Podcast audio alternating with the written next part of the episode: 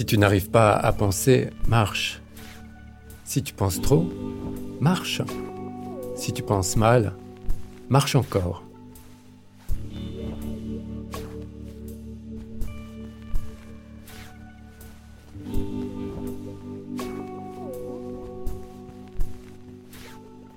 Des millions de Français auraient-ils lu Jean On en croise des pèlerins sur les chemins, dans les forêts, dans les déserts, sur les sentiers escarpés de nos montagnes.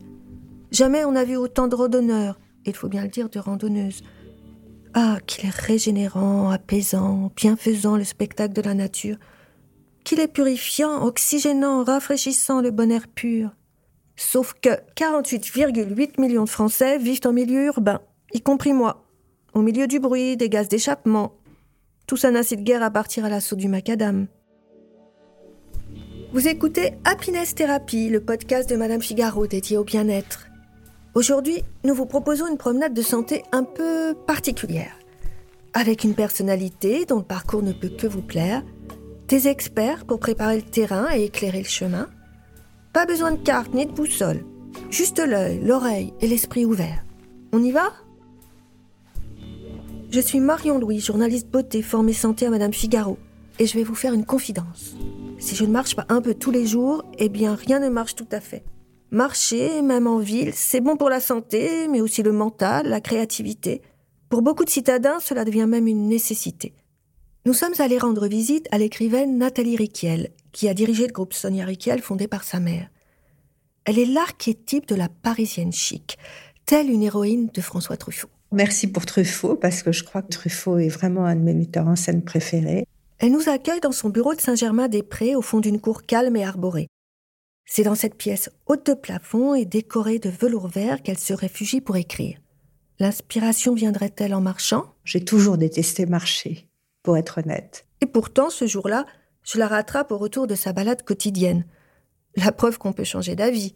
Euh, est-ce que je marche? Je marche, oui, mais depuis très peu de temps. Quand je dis depuis très peu de temps, ça doit faire euh, peut-être un ou deux ans.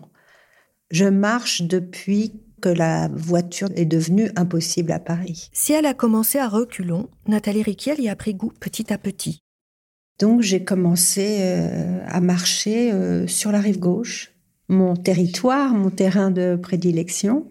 Très simplement, j'ai commencé à marcher euh, sur euh, des trajets euh, qui étaient toujours les mêmes, toujours identiques, sans aucune réflexion. C'est le trajet qui me menait à mon cours de pilates, auquel je vais trois fois par semaine, qui, qui me prend à peu près un quart d'heure.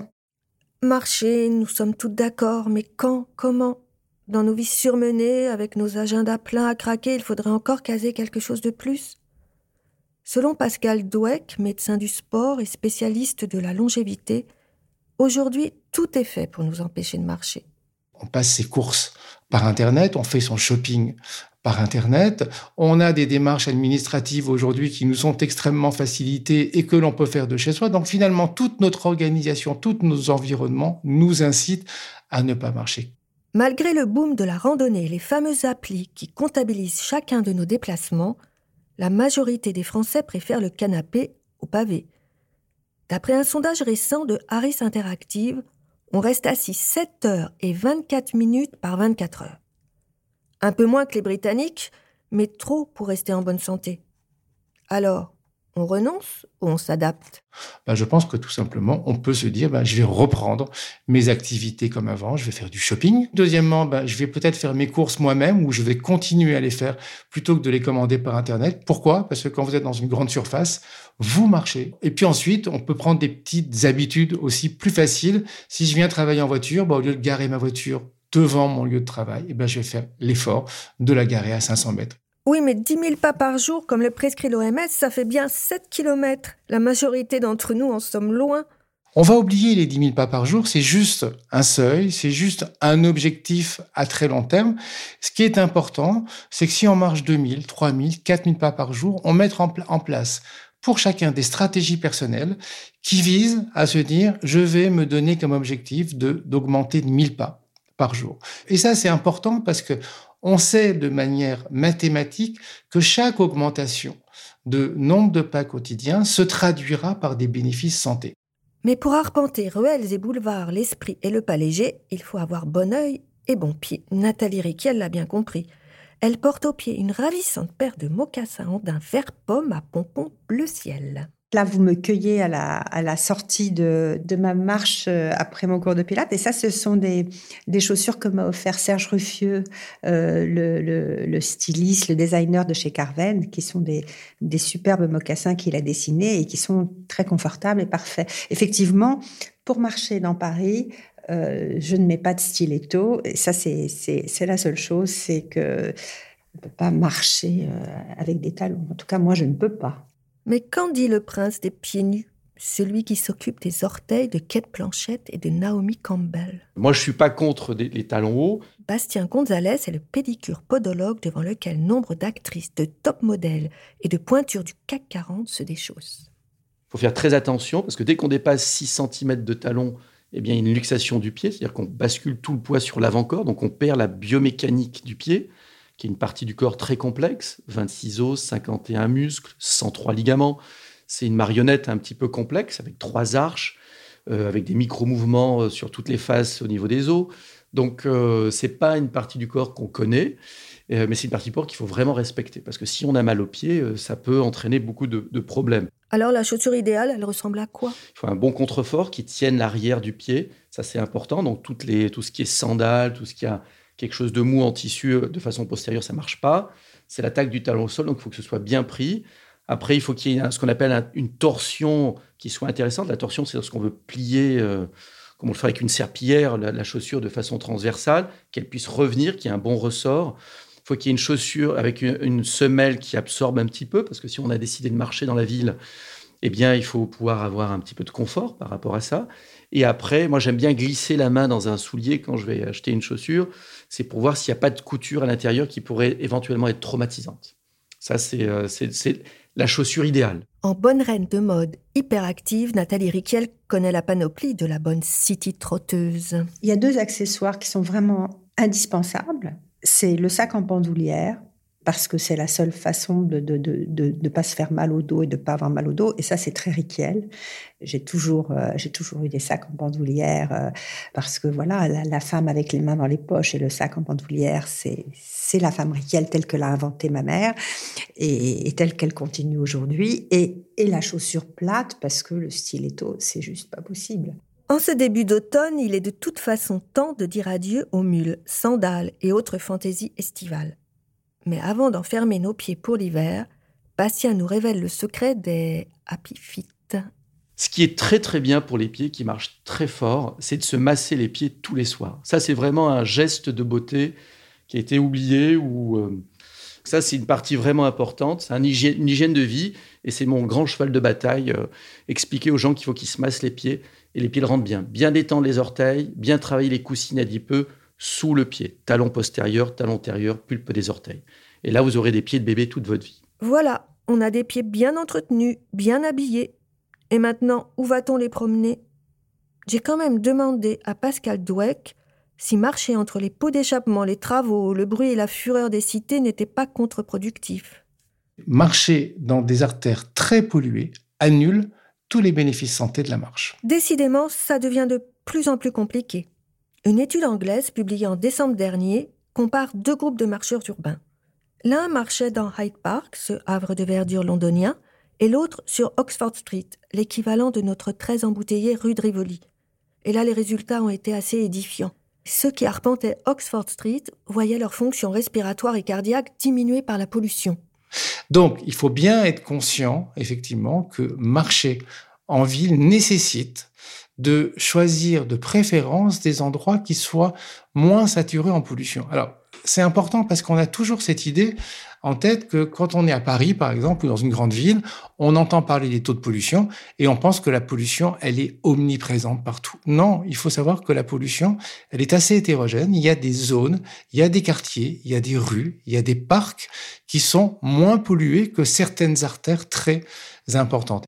Bon, avançons. Il faut essayer de marcher plus au quotidien, bien chaussé, avec des pieds en bonne santé et si possible loin des grandes artères. Mais une fois qu'on s'est mis en route, il devient difficile de s'en passer. Même Nathalie Riquel est devenue accro. Depuis que je marche, euh, si je ne marche pas, je me sens pas bien. il y a absolument une, forme d'addiction. Euh, et, je me suis mise à marcher même de plus en plus. C'est-à-dire que maintenant, euh, dans, dans, Paris, je me suis mise à Enfin, j'aime marcher et je, pousse ce, qui est devenu un plaisir euh, jusqu'à la rive droite. Et, et, c'est au-delà au-delà de, ce cours de, de pilates trois fois par semaine, c'est-à-dire que je, ne vais pas me balader. Je me dis pas, tiens, allez, je vais me balader, je vais. Mais par contre, je vais rive droite parce que j'ai un rendez-vous et je reviens à pied. Euh, là. C'est l'aventure. Je prends mon passeport hein, pour être sûre. Euh, c'est avec beaucoup de plaisir. C'est vraiment, j'ai découvert ce, plaisir de, de la marche à pied. Marcher fait du bien au corps, mais aussi et surtout à la tête. Depuis dix ans, des psychologues et psychothérapeutes proposent même à leurs patients de faire leur consultation en marchant. Une heure pendant laquelle se délient les jambes et les langues. Tout a commencé à New York en 2005 le psychothérapeute Clay Cockrell n'arrivait pas à trouver un créneau de consultation pour un client. Il lui propose alors de se retrouver pour une promenade dans Central Park. C'est là que naît le walk and talk. Aujourd'hui, cette pratique reste encore rare, mais quelques thérapeutes lui ont emboîté le pas. C'est le cas d'Anastasia Piatakina Giré. C'est un nom peu compliqué, je sais. Anastasia est une psychologue et psychothérapeute d'origine russe, installée aujourd'hui à Paris notre productrice Adélie Pojman-Pontel a rencontré une très belle matinée d'été, rafraîchie par une forte brise. Anastasia Bonjour. Bonjour Adélie. Elles se sont retrouvées là où elles retrouvent ses patientes pour leur consultation promenade, au pied de la Statue de la Liberté sur l'île aux Cygnes, entre le 15e et le 16e arrondissement. C'est un endroit assez magique, je trouve pour Paris, c'est un oasis de paix pour moi, même s'il y a quelques voitures qui passent sur les berges. Et il y a plein de péniches qui passent, c'est très joli. Nous commençons d'habitude en bas de la statue de la liberté, très joli symbole. Puis bah, on marche sur l'île, elle n'est pas très longue, donc souvent on passe sur une des berges et on continue jusqu'à euh, plus loin que Birakem, on va jusqu'à Alma parfois, et puis on revient. Je pense que la marche c'est un vrai exercice ce qui est génial, c'est qu'on peut adapter à nos capacités, à notre état d'âme, à notre état de corps, euh, etc. Donc on peut marcher plus ou moins vite. Et les patients qui n'y arrivaient pas avant, qui étaient vraiment bloqués dans cette, euh, ce circuit un peu honteux où je prends du poids, je n'arrive pas à faire de l'exercice, oh, je ne vais pas aller à la gym, euh, je vais être le seul ou la seule à ne pas y arriver, je suis gros ou grosse, etc.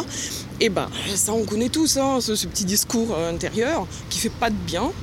Et ben commencer à marcher doucement accompagner en même temps, euh, s'attaquer un petit peu aux problèmes plus intérieurs, euh, euh, plus de l'ordre psychologique, bah, ça démarre quelque chose. Ça devient vraiment une porte d'entrée pour continuer en faisant de l'exercice un peu plus, un peu plus sérieusement, etc.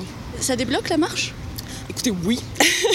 Vous savez, le corps et l'esprit sont liés. Donc parfois quand on n'arrive pas à passer par l'esprit, parce qu'on comprend, on sait ce qu'il faudrait qu'on fasse, mais on n'y arrive pas, et bah passer par le corps et commencer à faire en fait, à bouger, aide.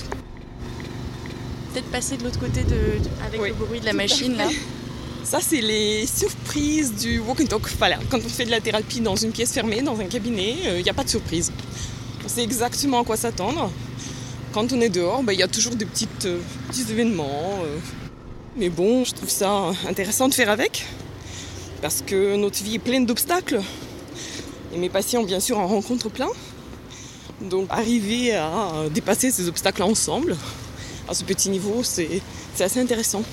Souvent, quand les gens viennent euh, dans l'état de détresse, avec quelque chose qui ne va pas, etc., bah, on se sent euh, dépourvu de pouvoir. On n'a pas le pouvoir de changer les choses. C'est comme ça qu'on sent, ce qui est bien sûr pas vrai je sais qu'on a le pouvoir de changer les choses, on le fait tous les jours, je le fais avec mes patients, mes patients le font, euh, c'est formidable. Donc euh, voilà, ici quand on marche ensemble, bah ça, va plus vite. Voilà, moi je trouve que ça accélère euh, le processus. Vous savez, quand on dit quelque chose est en état de marche, c'est quelque chose fonctionne. C'est pas un hasard, hein, le sens des mots. donc je pense que c'est intéressant de se rappeler que bah, marcher, c'est aussi, ça veut dire être en état de fonctionnement. et la vie qui marche, ben, c'est la vie qui se déroule bien.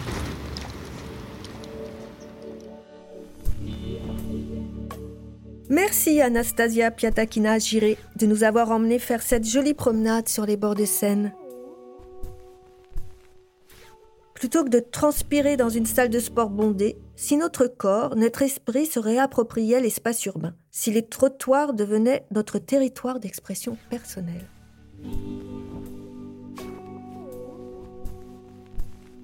Pas besoin de partir pour Compostelle pour trouver les chemins de la sagesse. Si trotter, flâner, bagnoder, musarder, gambader représentait l'ultime liberté.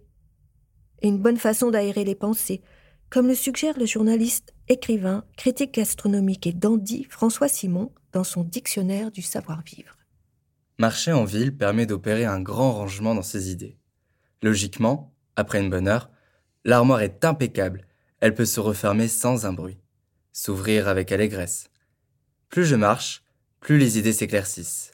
Parfois même, j'aimerais les suivre, prolonger le trajet, pour découvrir ce qu'il y a au-delà. Forcément autre chose.